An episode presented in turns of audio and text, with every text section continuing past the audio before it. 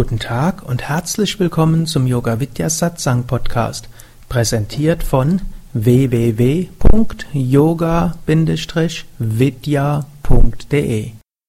Ich gebe ja gerade ein Seminar mit dem etwas unkonventionellen Titel, den inneren Schweinehund überwinden. Und da habe ich im Lauf des Seminars bisher hauptsächlich vom Raja-Yoga-Standpunkt aus gesprochen habe da so einige Tipps gegeben, unter anderem auch erstmal zu schauen, dass äh, selbst die Faulheit und die Trägheit äh, irgendetwas Gutes hat und dass letztlich das, was man im Deutschen als Schweinehund bezeichnet, vielleicht das ist, was man im Ayurveda als Kapha-Anteil in einem bezeichnet, was auch eine wichtige Funktion hat. Und es gibt ja auch dieses eine Gedicht von Goethe oder Schiller, Faulheit, jetzt so will ich dir auch ein kleines Loblied bringen. Hm, aber dann während dem Gedicht schläft man irgendwo ein. Hm? Und dann hört's irgendwo auf mit, du, wie kann ich dich besingen, du behinderst mich ja dran. Gut, also der mittlere Teil fehlt mir jetzt leider. Hm? Das war in unserer Schulklasse eines der beliebtesten Gedichte zum Auswendiglernen. Gut, aber natürlich, im Yoga geht es auch darum, wir wollen etwas tun, wir wollen etwas äh, uns engagieren. Ich hatte bei der Meditation heute war ja diese Energiemeditation und dabei hatte ich ja auch erwähnt, so vom Yoga-Standpunkt aus hat der Mensch so eine zweifache Bestimmung. Zum einen die einfache, einige Bestimmung ist hochzukommen zum Höchsten und wirklich sich so zu entwickeln, dass wir das Göttliche wahrnehmen können. Aber umgekehrt sind wir auch ein Instrument und wir wollen das Göttliche in die Welt hineinbringen.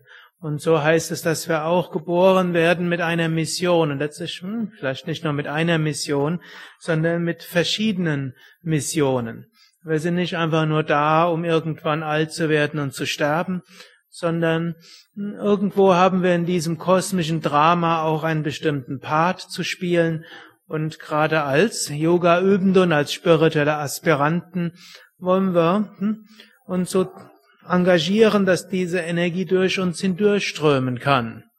Patanjali sagt auch im zweiten Kapitel des Yoga Sutra, dass die Welt da ist zur Befreiung des Menschen wie auch zur Erfahrung des Menschen. Also er sagt auch, Erfahrungen hier zu machen, ist auch einer der Sinne des Menschen, warum wir hier sind. Und dann sagt er auch noch, ein weiterer Sinn ist, die Kräfte zu erfahren, die in uns und in der Natur sind. Hm, also auch das ist irgendwo, gerade im Raja-Yoga so etwas, Raja-Yoga ist jetzt nicht so ein Yoga, der hm, jetzt gerade Gemütlichkeit und Ruhe, hm? ist nicht ein Yoga, wo es einfach nur darum geht, einfach nur für sich selbst in der Stille zu sein, sondern Raja Yoga, als sogenannter königlicher Yoga, geht es auch darum, dass wir schauen, was in uns steckt und diese Kräfte auch zur Entfaltung zu bringen. Und gerade die Meister Sami Shivananda und Sami Vishnudevananda waren große Meister darin, einen auch aus seinen aus seiner Trägheit herauszuführen und einem zu zeigen, was alles in einem drin steckt. Und viele Aspiranten, die zum Yoga kommen, kommen vielleicht dorthin, um sich, um zu meinen, sie wollten irgendwo sich ausruhen und gemütlichen und ruhigen Weise zu finden. Aber es ist nicht so der Weg, den Swami Shivananda und Swami Vishnu Devananda dort vorgezeichnet haben, hm? sondern sie haben gesagt, ja, menschliches Leben hat auch etwas Schönes, etwas Großartiges und wir kommen nicht irgendwie zur Befreiung, indem wir uns zurückziehen und wenig tun, sondern im Gegenteil, es gilt unsere Fähigkeiten zu entwickeln, es gilt unsere Energie in Sachen hineinzustecken. Gut, und heute Abend möchte ich so ein paar Tipps vielleicht geben vom Standpunkt des Kundalini-Yoga aus. Kundalini-Yoga, der Yoga der Energie, der Yoga der Energieerweckung. Und wenn wir genügend Energie haben, dann fällt ja vieles andere auch leicht. Und hier gilt es zunächst mal zu beachten, dass man, es gibt so bei vielen Menschen so ein Konzept, dass irgendwo man mit Energie haushält, man hat eine gewisse Menge an Energie und wenn die ausgegeben ist, dann hat man keine mehr und dann muss man wieder welche bekommen.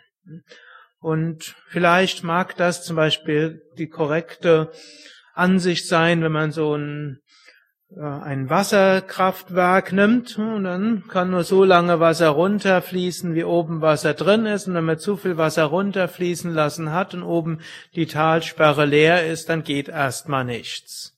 Nur das menschliche Energiesystem ist nicht so. Ansonsten würde man sagen, Arbeitslose müssten grenzenlose Energie haben. Nach ein paar Monaten nicht arbeiten, da müssten sie voller Kraft und Energie sein. Oder jemand, der ein paar Wochen im Krankenhaus war, der müsste vor Energie strotzen. Hm? Heute weiß man, da so ist es nicht. Hm? Es ist nicht der, der viel macht, der dann dadurch seine Energien ausgibt, und es ist nicht der, der wenig macht, der sich deshalb voller Energie auflädt. Hm? Der Mensch ist etwas komplexer. Und der Kundalini-Yoga hat ja auch die großartige Behauptung, in uns ist Eben die Kundalini-Energie, die unendliche Kraft. In uns sind die verschiedenen Chakras, die verschiedenen Energiezentren. Und in jedem dieser Energiezentrum ist eine Riesenenergie. Und diese Energie können wir zum Fließen bringen. Und um sie zum Fließen zu bringen, dafür gibt's dann eine Menge von Techniken. Gut, und eine der Techniken, die, das ist jetzt aber mehr vom Karma-Yoga, eine der Techniken, die der Same Vishnu uns so beigebracht hat, ist einfach mal mehr zu tun, als man denkt, dass man kann.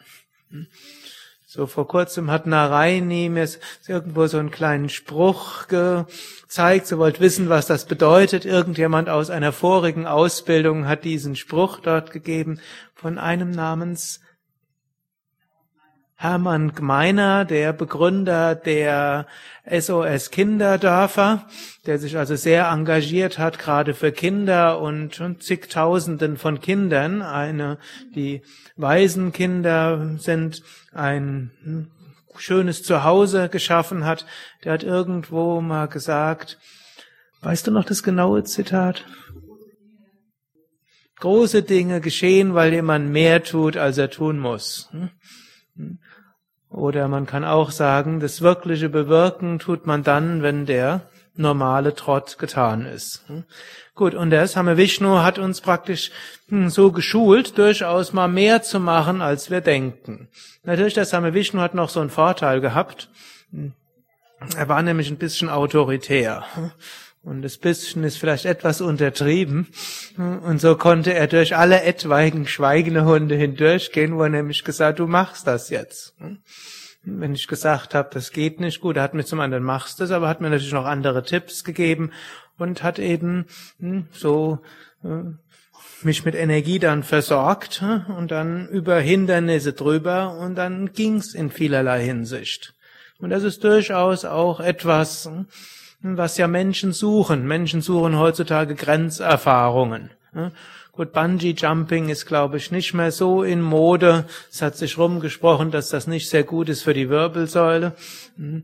Gut, Menschen fahren dann irgendwelche äh, waghalsigen Skifahrten. Ich glaube, das dürfte sich jetzt auch, auch langsam rumsprechen, dass das nicht nur gesund ist. Also Menschen suchen diese Herausforderungen und über Grenzherausforderungen dort, wenn man das annimmt, das kann dann irgendwo fröhlich beschwingen und kann große Energien wecken. Das ist, ich kann mich mal so an eines erinnern. Irgendwann hat der Same Vishnu uns zum Global Village Peace Festival gebracht. Da war damals auch Eva Maria gut engagiert auf, eine, auf verschiedene Weisen. Und da ist der Same Vishnu ja von West-Berlin nach Ost-Berlin geflogen. Und dann haben wir noch dazu Feuerlauf gemacht. Dann gab es jemanden, der hat ja, irgendwo sich mit 108 Speeren durchbohrt. Und danach wurden die rausgezogen und da ist kein Blut geflossen. Das wird mit Ritualen irgendwo verbunden. Also auf der einen Ebene schon wirre Sachen. Hm? Aber auf der anderen Ebene war es so, Same Vishnu wollte sagen, es ist sehr viel mehr möglich, als man denkt.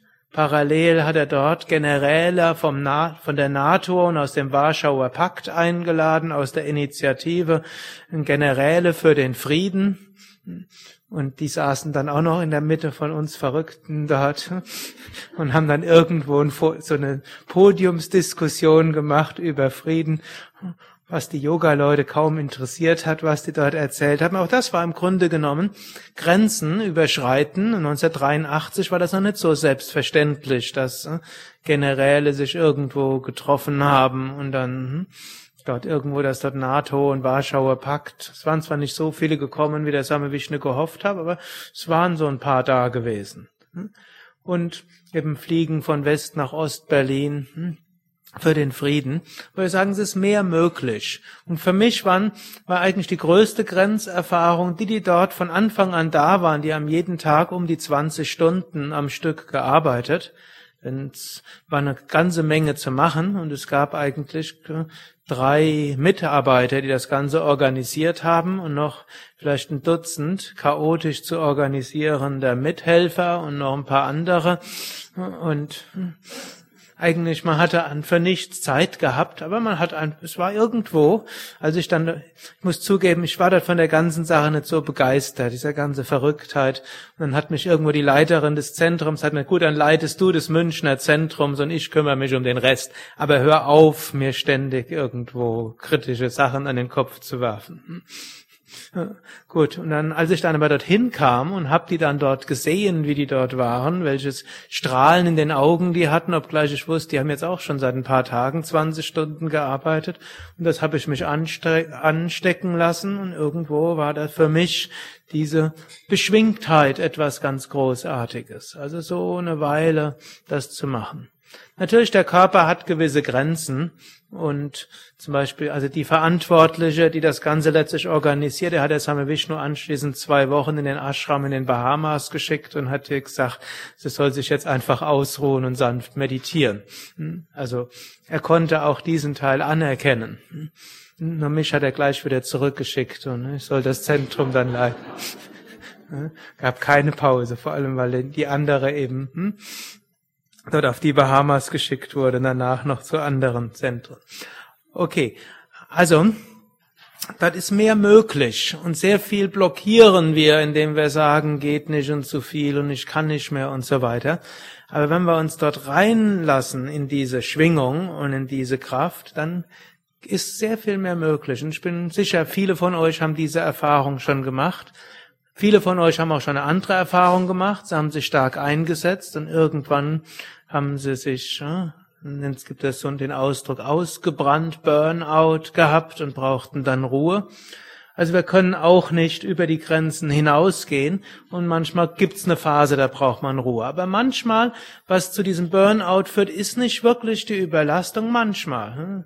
Manchmal ist es die Vorstellung, dass ich jetzt eine Überlastung gehe. Und wenn man das lang genug überlegt, dann hm, wird das zu einer sich selbst erfüllenden Prophezeiung.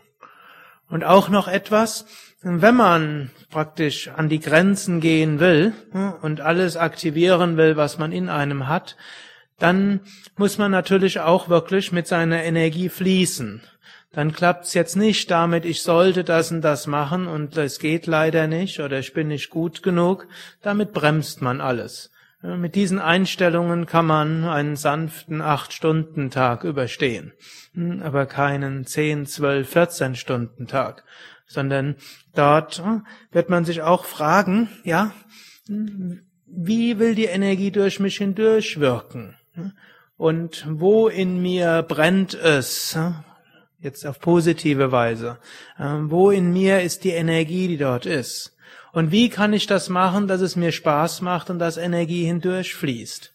Das ist dann oft auch nicht der einfachste Weg. Manchmal ist das, was dann ein bisschen länger dauert, das, was einem mehr Energie gibt. Ich gebe euch nochmal so ein ganz banales Beispiel. Irgendwann habe ich ja mal Betriebswirtschaft studiert. Ich hatte schon vorher angefangen zu meditieren, mich für Yoga zu interessieren. Irgendwo meine Eltern hatten dort so ein größere Firma gehabt und die sollte ich irgendwann übernehmen und also hm, es war zwar nicht so, dass es, dass es, meine Eltern haben immer gesagt, ja, du hast immer die freie Wahl, aber so im Hinterkopf war, war unausgesprochen, was erwartet wurde. Hm, und so war es dann irgendwo klar. Ich habe dann Betriebswirtschaft irgendwo begonnen, aber ich wusste schon relativ bald, dass damit will ich wenig anfangen. Und eigentlich wollte ich, habe ich gedacht, wie soll ich das jetzt Ganze lernen? Konzernbilanzen oder Industriebetriebslehre, Kostenrechnung vom Typ A, vom Typ B und vom Typ C oder hm, irgendwelche anderen abstrusen Geschichten. Und, aber irgendwo die, die ich gefragt hatte im Yoga-Bereich, haben gesagt, du bist noch jung, du, wer weiß, ob du das dauerhaft machst. Außerdem, hm, selbst im Yoga, wenn du dich engagierst, wird es irgendwie hilfreich sein in künftigen Gesprächen mit Banken, wenn du das Diplom hast. Hm, das war sicher eine korrekte Aussage. Also haben die mich alle ermutigt, ich soll es abschließen. Aber irgendwo, dann hatte ich mit meinem, erstmal eine Weile mit meinem inneren Schweinehund zu kämpfen. Jetzt mit diesen ganzen volkswirtschaftlichen Gesamtrechnungen und den Unterschied zwischen dem einen Sozialprodukt und dem anderen und diesen ganzen Kostenlehren und sonstigen abstrusen Konzepten. Wie soll ich mir das beibringen, wenn ich eigentlich daran interessiert bin? Noch eine Stunde Pranayama zu üben oder noch eine Stunde zu meditieren oder zu lesen über das unendliche Selbst. Und dann habe ich halt, und ich bin jetzt kein Mensch, der mich zu etwas, der sich zu etwas zwingen kann, sondern ist es mehr etwas, wo ich überlege, wie kann ich das machen, dass es mir auch Spaß macht und dass dort Energie fließt. Und dann habe ich so überlegt, was kann ich machen, dass ich mir diesen verrückten Stoff irgendwo aneignen kann und dass ich da, dass ich das auch machen kann. Und dann habe ich gedacht, interessiert bin ich an Menschen. Also werde ich mir jetzt Biografien besorgen von all diesen großen Betriebswirtschaftlern und dann habe ich mir einen Sport draus gemacht. Ich schließe aus ihrer Biografie auf ihre Betriebswirtschaftslehre und umgekehrt versuche ich aus ihren Theorien auf ihre Psyche zu schließen.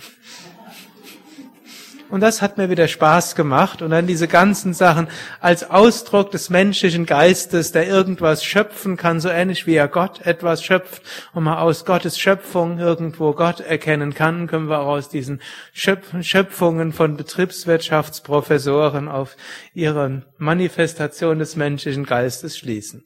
Und dann wurde es wieder interessant und dann konnte ich dann meinen Geist dorthin bringen. Gut, und hm, ich habe ja ein gutes Auffassungsvermögen, wo ich das einfach dann wollte, dann ging das auch. Aber es war ein kleiner Umweg. Das hieß, ich habe noch ein paar Bücher zusätzlich lesen müssen, hm, eben um diese Biografien zu bekommen.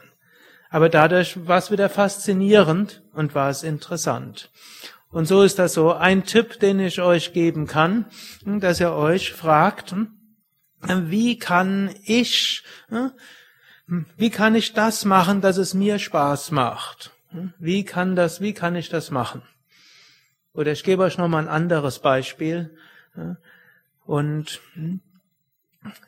ich hatte so mal so angedeutet, das erste Mal, als ich einen Ashram geleitet hatte. Beim Same Vishnu war so üblich, die Ashramleiter, das waren solche, die konnten sich mit Technik und handwerklichen Sachen alle aus. Die, kon, die konnten die Verhandlungen führen mit den Handwerkern und mit Ingenieuren und die Leute anleiten.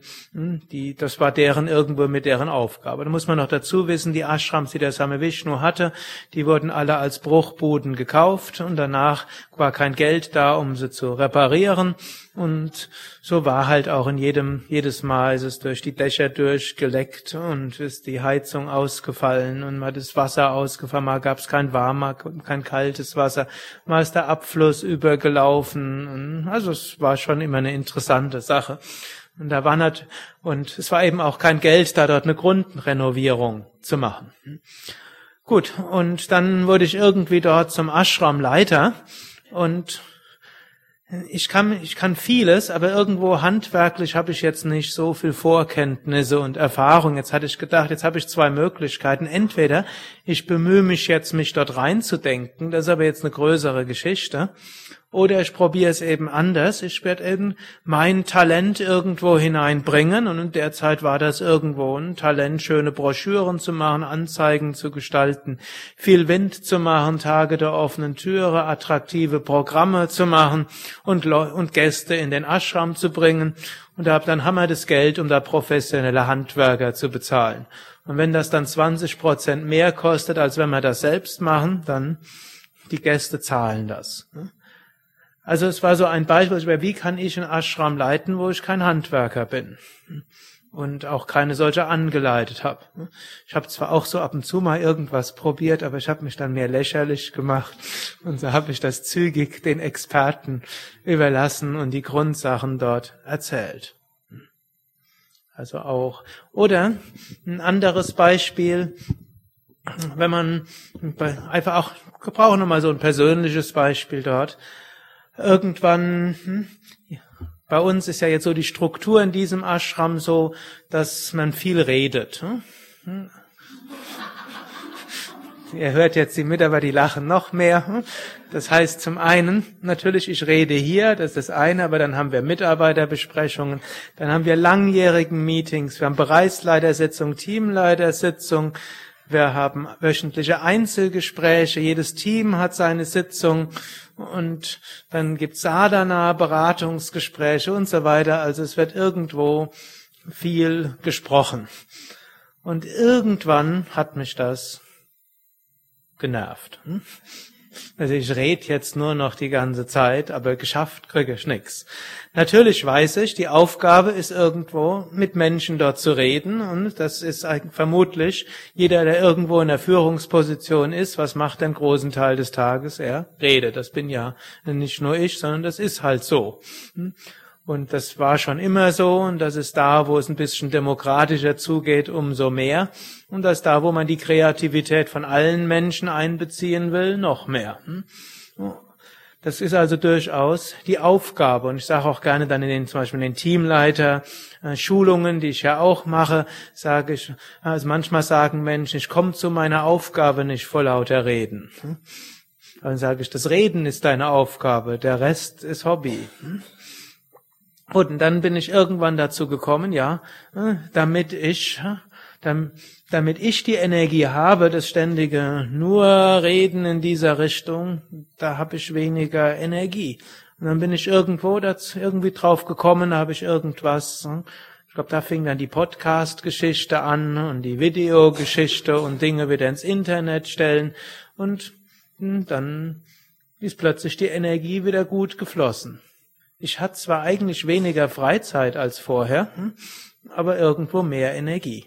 Es war wieder etwas, wo dort irgendwo kreative Energie frei geworden ist und dann war diese Kreativität auch für alles andere da. Natürlich, die Hauptenergie ziehe ich natürlich aus was anderem, hm, Meditation, Pranayama, aber eben auch im Karma-Yoga ist es die Sache, hm, dass man schaut, wie kann ich die Dinge, die ich zu machen habe, so machen, hm, dass Energie durch mich hindurch fließt und dass ich die Stärken, die ich habe, dort einsetzen kann und vielleicht dann auch hm, überlegen, welche Stärken kenne ich vielleicht noch nicht. Deshalb sollte man durchaus auch mal was ausprobieren, wo man denkt, man hat keine Stärke. Die kann man dann nämlich auch noch entdecken. Hm? Das also als kleine Wort noch zur Vorsicht, wenn er überlegt, wie kann ich meine eigenen Stärken einbringen. Wir haben auch Stärken, von denen wir bisher wenig oder nichts wissen.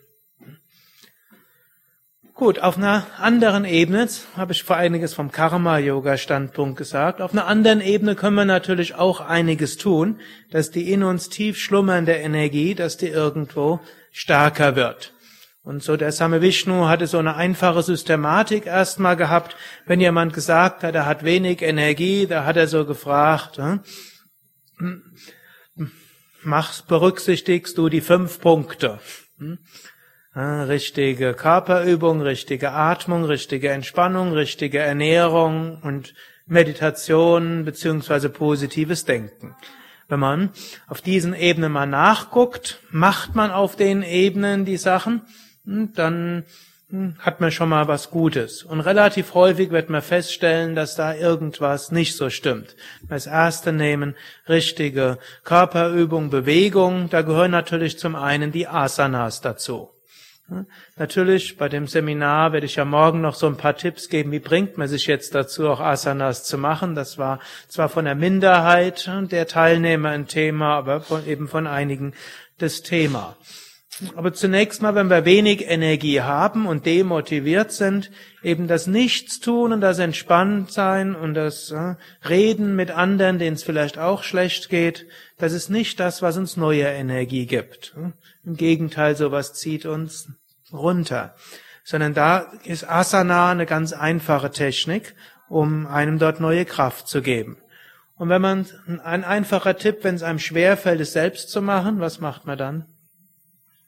Man geht in eine Yoga-Stunde rein. Und wenn das nicht geht, nimmt man eine CD oder eine DVD oder schaltet den Computer an hm, und sucht Yoga Vidya, Yoga-Stunde und dann kriegt er zwischen 10 Minuten und 45 Minuten vom Computer etwas oder hm, irgendetwas in der Art. Also Asanas. Und da gibt's dann auch verschiedene Weisen, Asanas zu üben. Es gibt solche, die kriegen besonders viel Kraft, wenn sie die Asanas sehr körperlich fordernd machen. Manche brauchen das. Manche hm, es, wollen es vielleicht etwas gemütlicher machen. Ich kannte mal jemanden, es gab eine, in den Zentren, wo ich früher war, oder eigentlich in den meisten Zentren, wo ich war, habe ich dann mit, mit den Menschen, die dort waren, auch zusammen Asanas geübt. Und da gab es da so einen, der hat immer zwei As zwischen zwei Asanas zwei Minuten entspannt. Hm? Das hat mich fast nervös gemacht. 30 Sekunden in einer Asana, zwei Minuten entspannt. Zwei, 30 Sekunden nächste Asana, zwei Minuten entspannt. Hm? Aber der war dann am Tag, war der voller Energie und hat, war durchaus sehr gut hm? Gut, im Tag hat er dort gearbeitet und so war mir das dann auch okay. Aber damals konnte ich das nicht verstehen, hm, wie man so Asanas üben kann. Ich war eher so zehn Minuten eine Asana, hm, dann zehn Minuten die andere und wenn man dann durch ist, zum Schluss vielleicht noch zehn Minuten entspannen. Hm. Gut, also manchen hilft es immer wieder zwischendurch zu entspannen. Für mich selbst ist es besonders gut, wenn ich über die Asanas Energie bekommen will, lange in der Stellung zu bleiben. Das, aber schaut, dass ihr eine Weise findet, die euch liegt. Und dann gilt auch nochmal, und zwar macht so, wie es für euren Körper jetzt gut ist. Ein Problem ist manchmal, dass man denkt, ich müsste die Asana so und so machen und leider geht so nicht. Und dann macht man gar nichts. Die Alles oder nichts Philosophie ist eine der größten Hindernisse auf dem Weg. Denn die läuft relativ häufig auf nichts hinaus. Und äh, heute Nachmittag in dem Workshop habe ich so gesprochen, oft ist die zweitbeste Lösung eine gute Sache. Wenn das Beste nicht geht, dann schauen wir, was wäre die zweitbeste Möglichkeit. Und wenn das nicht geht, die drittbeste. Und oft ist die drittbeste tatsächlich die beste Möglichkeit. Meistens die zweitbeste. Hm? Also kann man schauen, habe ich in letzter Zeit Asanas geübt? Und wenn ich wenig Energie habe, ja, könnte ich einfach mal mehr Asanas machen. Wie fühle ich mich dann? Die meisten Menschen werden feststellen, da kommt das Prana wieder. Körperübung betrifft aber auch zum Beispiel nicht nur die Asanas, sondern gerade im Winter gilt eines als wichtig, tagsüber rauszugehen, solange die Sonne, selbst wenn die Sonne nicht scheint.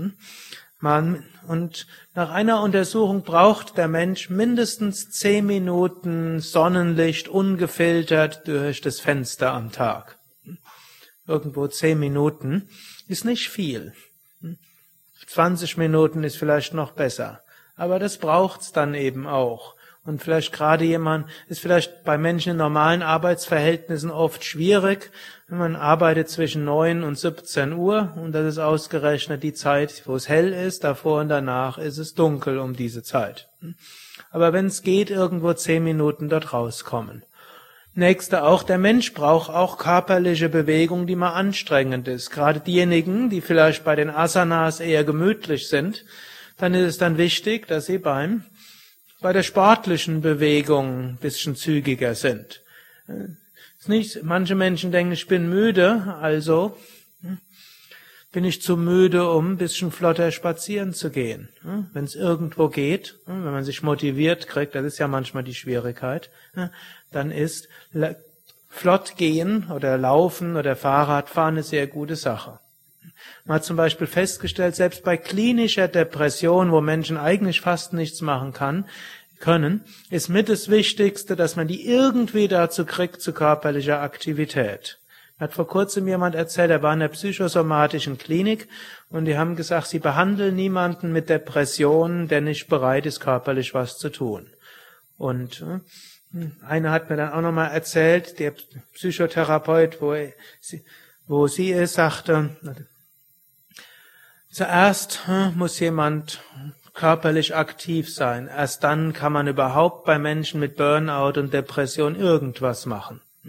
Also auch hier wieder, anstatt sich zu schonen, über einen längeren Zeitraum, kann auch sein, dass man mal kurz natürlich sich schonen muss, entspannen und eins, zwei Tage sehr ruhig angeht, aber ich spreche jetzt über mittelfristig, kann man schauen, habe ich das vielleicht vernachlässigt? Bin ich vielleicht zu träge gewesen und diese Trägheit führt zu Dauerträgheit?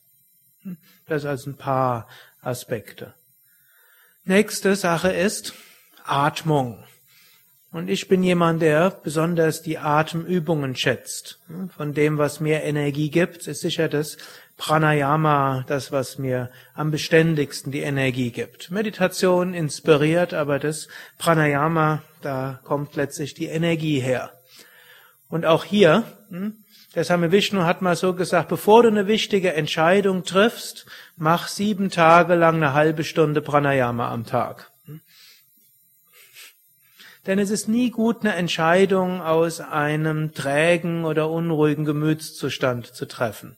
Eine Entscheidung zu treffen aus einem, aus einem energielosen Gemütszustand und einem hm, Gemütszustand von einer niedrigen Schwingung wird eben das reflektieren und wird vielleicht das sogar verstärken. Nicht immer. Hm?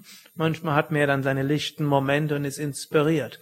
Aber der, die bessere Weise ist, hm, Atemübungen zu machen. Gut, wer neu ist, ist vielleicht eine halbe Stunde recht viel, aber ein paar Minuten kann man machen.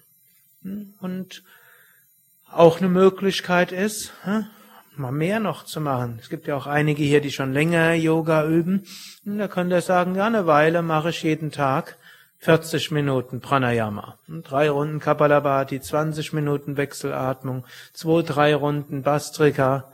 Wenn man das ein paar Tage macht, sieht die Welt schon mal ganz anders aus.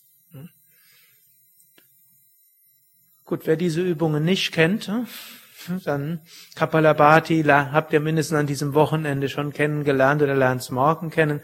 Wechselatmung auch. Ein paar Runden und da ist Energie da. Und noch etwas, wir brauchen nicht zu warten, bis wir Zeit haben zum Pranayama. Eine schöne Weise ist auch tief mit dem Bauch einen auszuatmen. Wenn zum Beispiel feststellt, man ist irgendwo blockiert oder traut sich etwas nicht zu, Hand auf den Bauch legen und tief mit dem Bauch einen ausatmen. Ausatmen Bauch hinein, einatmen Bauch hinaus, ausatmen Bauch hinein, einatmen Bauch hinaus. Das ist auch eine gute Weise, um zum Beispiel Ängste zu transformieren. Es gibt ja auch äh, das inzwischen auch als Video im Internet, die Lampenfieber-Transformationsatmung wirkt auch bei allen Arten von Ängsten oder die Ärger-Transformationsatmung. Manchmal geht man im Ärger. Ärger kann ja zum einen einem energetisieren, aber oft nach einer Kurzenergetisierung wird man dann eher blockiert. Und das ist besser, wenn man lernt, die Energie dort umzuwandeln. Also mit Atmung viel zu machen. Und man kann auch, das hängt jetzt vom Kontext ab, wenn ihr niemanden neben euch sitzen habt und ein eigenes Büro habt, könnt ihr auch zwischendurch üben. Ihr könnt das auch im Auto üben. Man kann auch beim Auto Atemübungen machen. Eine Weile bin ich ja auch mehr öfter Auto gefahren. Ich war ja im als ich im Westerwald im ersten Ashram war, dort habe ich ja auch in Frankfurt zwei Yogalehrerausbildungen geleitet und da bin ich dann immer Dienstag hin und Donnerstag früh zurück. Und so waren das immer anderthalb Stunden, die ich im Auto verbracht hatte. Und da wurde halt immer erwartet, wenn ich dort ankomme, dass ich dort voller Energie bin und nicht vom Autofahren geschafft. Also habe ich dort gelernt, Kapalabhati zu üben und Wechselatmung auch. Das ohne Finger, so.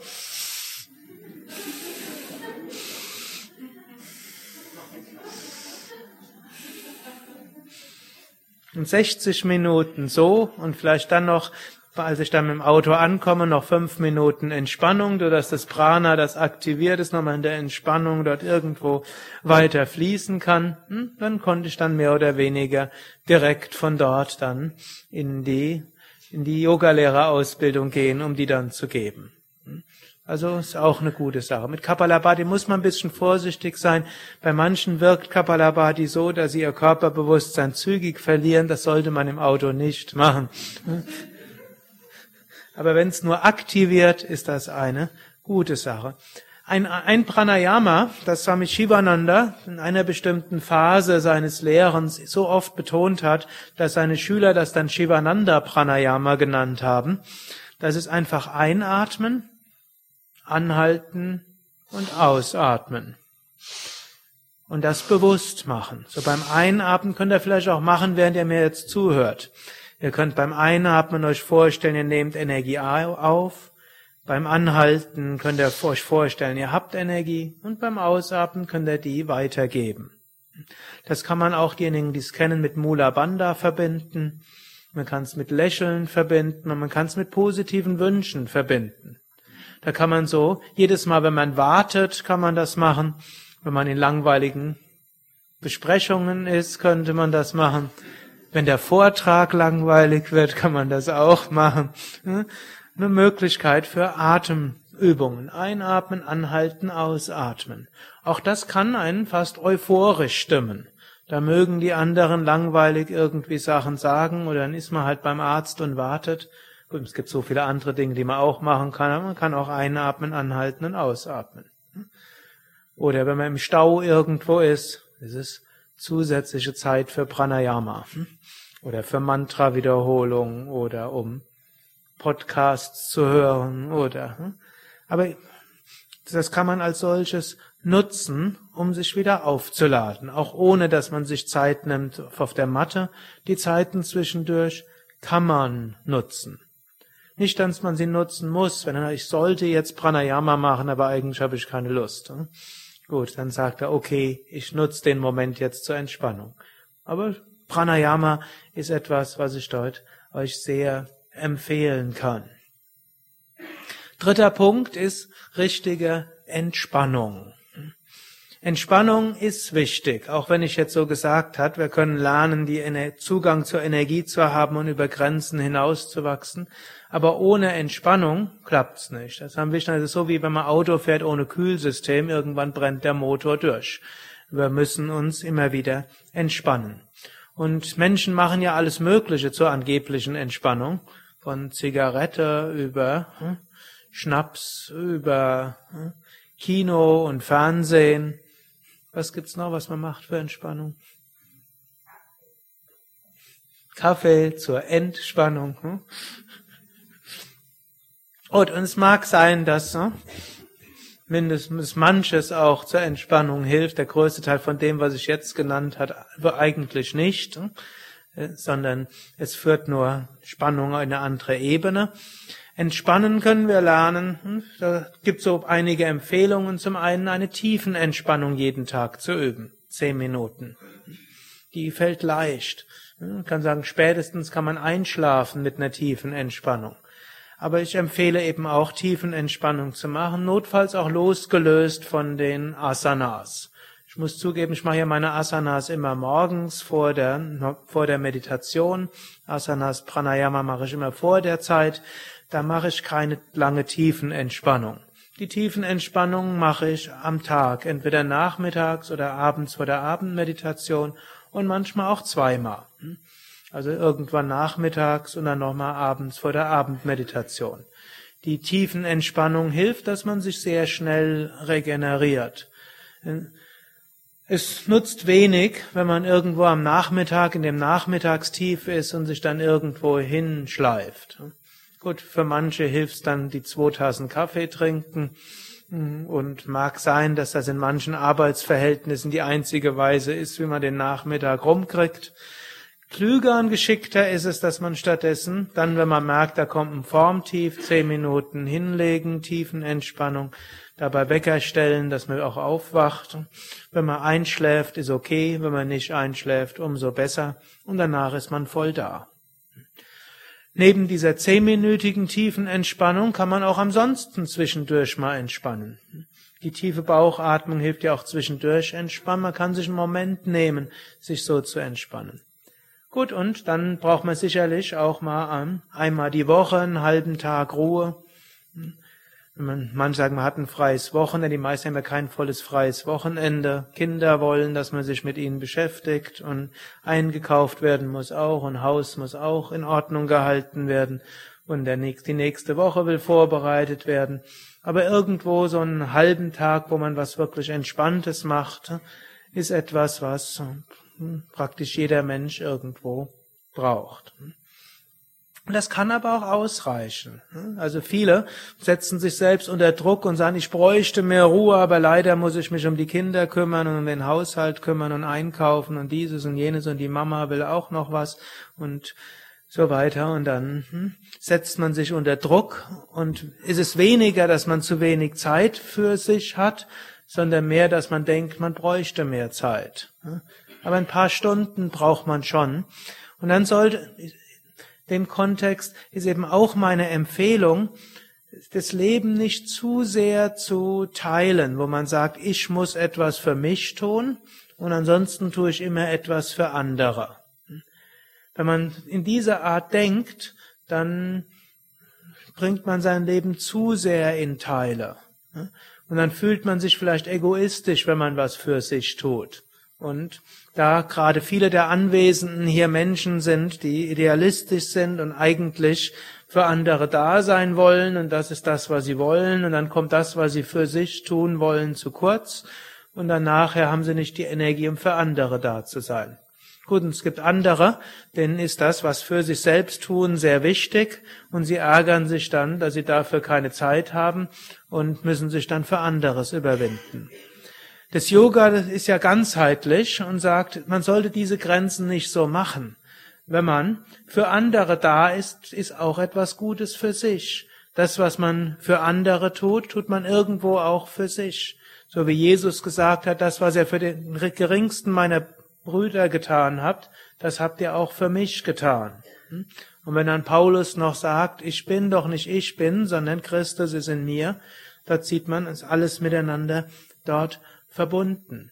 Und wir wachsen daran, indem wir für andere etwas tun. Und wenn wir anderen Liebe schenken, dann spüren wir diese Liebe und diese Ausdehnung und diese Verbundenheit. Und das ist etwas Schönes und Gutes. Also für jemand anders was Gutes zu tun, tun wir nicht nur für den anderen, sondern es hilft eben auch uns selbst. Umgekehrt, für sich selbst etwas zu tun, ist auch nicht nur für sich selbst, sondern auch für andere. Man kann durchaus sagen, ich nehme mir jetzt mal ein Wochenende frei und fahre ins Haus Yoga Vidya für ein Seminar und das mache ich, und das sage ich nicht, ich mache das jetzt nur für mich, sondern das kann eine Hilfe sein, dass ihr euch sagt, ich mache das auch für meine Kinder, ich mache das auch für meinen Mann, ich mache das auch für meine pflegebedürftige Mutter und ich mache das auch für meine Arbeitskollegen denn wenn ich dann zurückkomme mit neuer Energie und Kraft, dann haben die alle auch was davon. Hm? Denn was nutzt es den Kindern, wenn Mami sich aufbraucht, aber nur noch genervt ist? Und was nutzt es der Mutter, wenn man sich zwar um sie kümmert, aber man ständig irgendwo genervt ist? Hm? Also, wenn man sich um sich selbst kümmert und für sich selbst sorgt, ist das nicht nur etwas, was man für sich selbst macht, sondern eben für andere. Und für manche kann da auch ein Kinobesuch dazu gehören. Kann man sagen, ich gehe heute für meine Arbeitskollegen ins Kino. Warum? Dann komme ich irgendwie in eine gute Stimmung.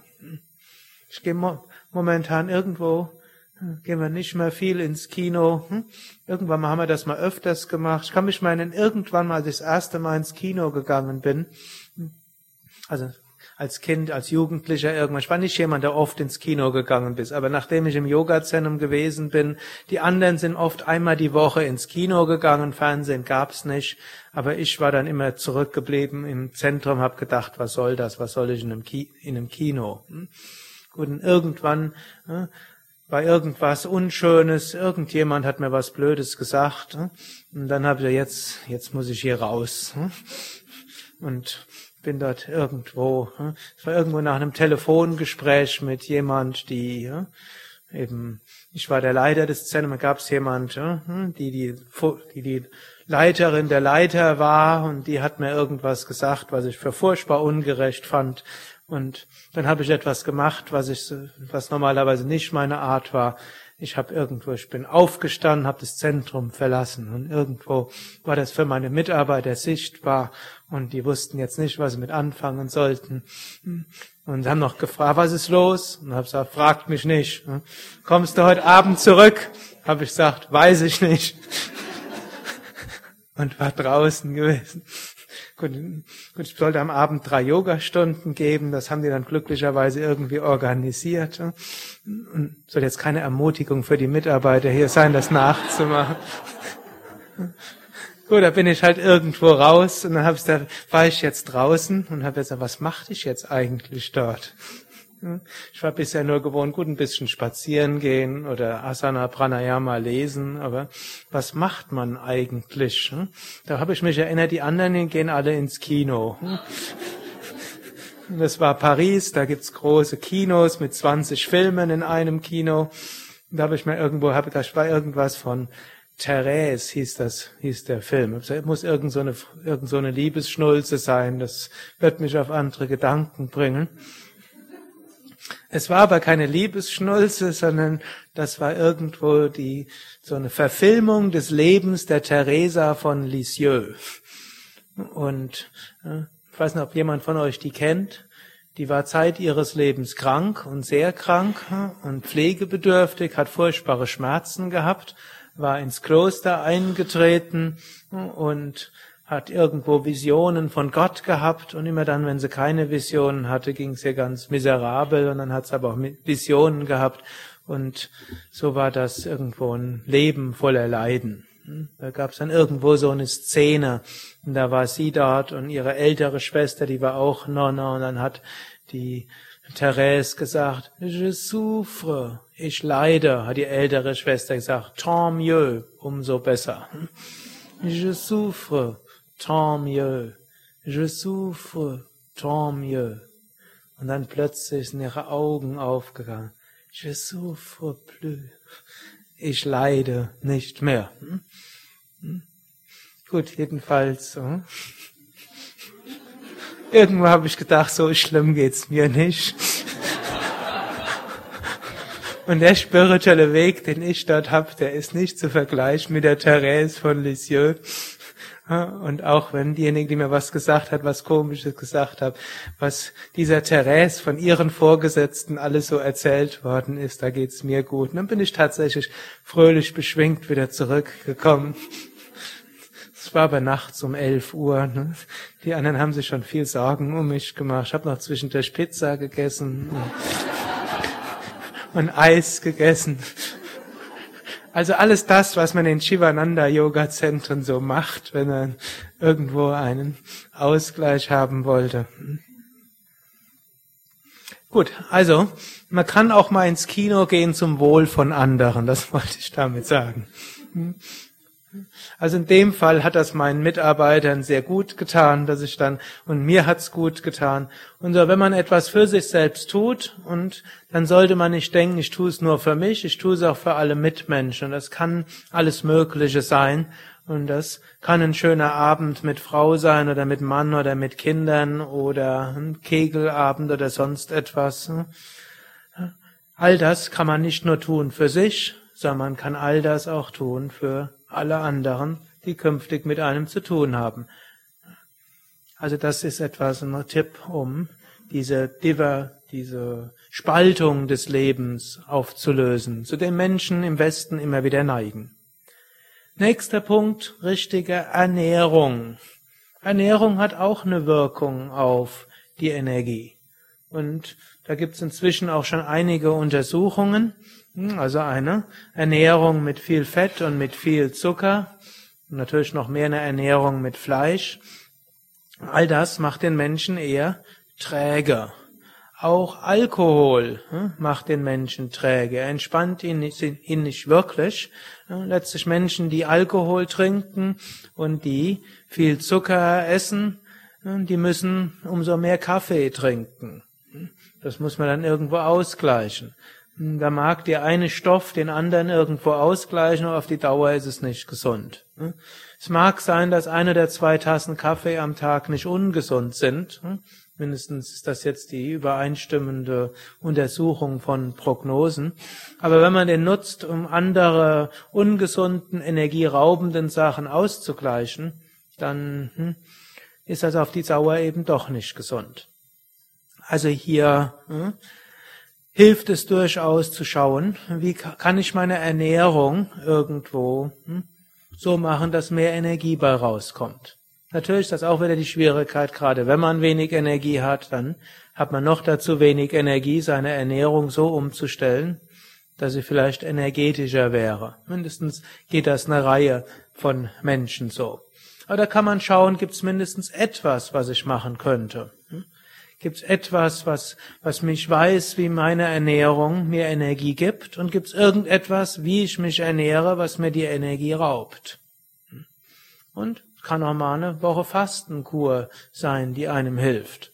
Es gibt manche Menschen, die kommen richtig in die Gänge, wenn sie eine Woche fasten. Vielleicht zwei oder dritter Tag müde, aber danach ist man beschwingt. Oder es gibt Menschen, denen tut's gut, eine Woche Rohkost zu ernähren.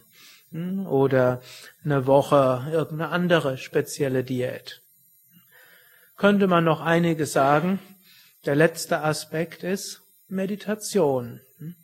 Meditation auch etwas, was einem Energie gibt.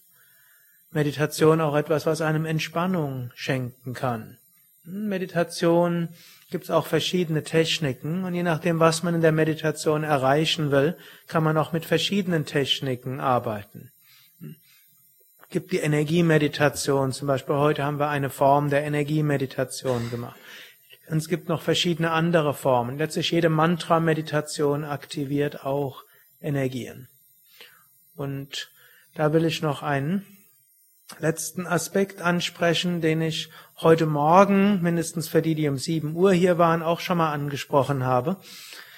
Es gibt auch etwas, was dem Menschen viel Energie gibt, das ist Singen. Singen an sich hilft dem Menschen, zu neuer Energie zu kommen. Singen ist etwas, was der Mensch fast braucht. Und zwar paradoxerweise sowohl, um Energie zu geben, als auch unruhige Energie zu beruhigen. Man kann sagen, vom, Yoga aus, Tamas und Rajas können zu Sattva werden, indem man singt. Das ist irgendwo in den letzten paar Jahrzehnten außer Mode gekommen. Die meisten hören es etwas. Hm, das ist auch schon durchaus etwas, aber noch mehr was man singt oder selbst musiziert, das gibt besonders viel Energie. Könnt ihr auch durchaus mal ausprobieren. Da will ich euch auch noch mal so eine, etwas sagen, so ein kleines Beispiel, das ich auch mal hatte. Irgendwann mal wurde ich mal versetzt, das ist jetzt schon 25 Jahre her, in ein Zentrum, wo nichts los war. Das Einzige, wann das Telefon geklingelt hat, wollte jemand Geld haben. Oder hat gedroht, die Heizung abzustellen, das Gas nicht mehr zu liefern, das Telefon abzustellen. Und es kam fast niemand. Und irgendwo war ich dann bisschen, war ein trostloser Platz dort. Außerdem war ich dort ganz allein dort und irgendwo hm, fremder Ort. Hm. Und dann habe ich dann irgendwo telefoniert mit jemand, die ein bisschen mehr weiß, und die hat mir dann gesagt, ich soll Mantramusik laut abspielen. Ich sei ja sowieso allein. könnte ich ruhig laut Mantra-Musik abspielen und könnte laut singen und dann sollte ich eine Glocke nehmen und wenn mir irgendwo ja, zu einsam oder irgendwo zu müde bin, soll ich die Glocke nehmen und durch, durch das Zentrum mit der Glocke klingelnd da durchgehen. Gut, außerdem sollte ich noch jeden Tag eine Puja machen. Und ich habe das auch alles irgendwo gemacht und innerhalb von eigentlich sehr schnell kam die Energie dann. Also Mantramusik und selbst mitgesungen und zwischendurch aufgestanden und geklingelt und dann hatte ich dann auch die Kraft, das anzugehen, was dort anzugehen war. Hm? Und gut, nicht bei allen Arbeitsplätzen geht das, dass er jetzt klingelt von hier nach dort geht. Hm? Nicht in jedem Kontext geht das. Hm? Aber vielleicht geht's, kann er irgendwie etwas überlegen. Heute gibt's ja auch Kopfhörer. Hm, man kann sich auch Mantramusik dort äh, hören. Vielleicht kann man hm, beim Fahrradfahren auch singen, wenn man nicht zu schnell fährt. Das mache ich ab und zu mal auf dem Fahrrad fahren und Mantra singen. Man kann Verschiedenes machen. Und das wirklich, das Mantra singen hat eine andere Wirkung als das Mantra hören. Mantra hören kann schon schön sein, aber gerade das Singen ist eine der menschlichen Fähigkeiten, um Energiehaushalt zu steuern, um Harmonie mit anderen irgendwo zu bekommen und Freude zu bekommen. Und Freude ist ein Schlüssel auch immer wieder für Energie. So, also einige Anregungen und so wünsche ich euch, hm, dass er vielleicht vom ein oder, dass er das ein oder andere hilfreich findet. Hm. Wenn er nicht alles hilfreich findet, dann ärgert euch weniger darüber, was ich gesagt habe, was auf euch nicht anwendbar ist in eurem Leben, sondern schaut lieber nach dem, was anwendbar ist im Leben. Das ist übrigens auch so eine Sache, die einem Energie gibt. Wenn Leute euch sieben Dinge sagen und die Hälfte ist gut und die Hälfte ist schlecht. Es gibt manche Menschen, die finden sofort die schlechten Dinge. Und es gibt manche Menschen, die finden als erstes die guten Dinge. Jetzt könnt ihr raten, wer mehr Energie im Alltag hat. Hm. Stimmt zwar nicht immer, ne, also nicht, der Mensch ist so komplex, dass nie, was man, nie etwas, was man sagt, für alle zutrifft, aber es ne, ist auch eine Schulung, die man in seinem Geist machen kann. Schauen, was ne, kann man für sich selbst herausfinden. Ja, wir haben das Zeit.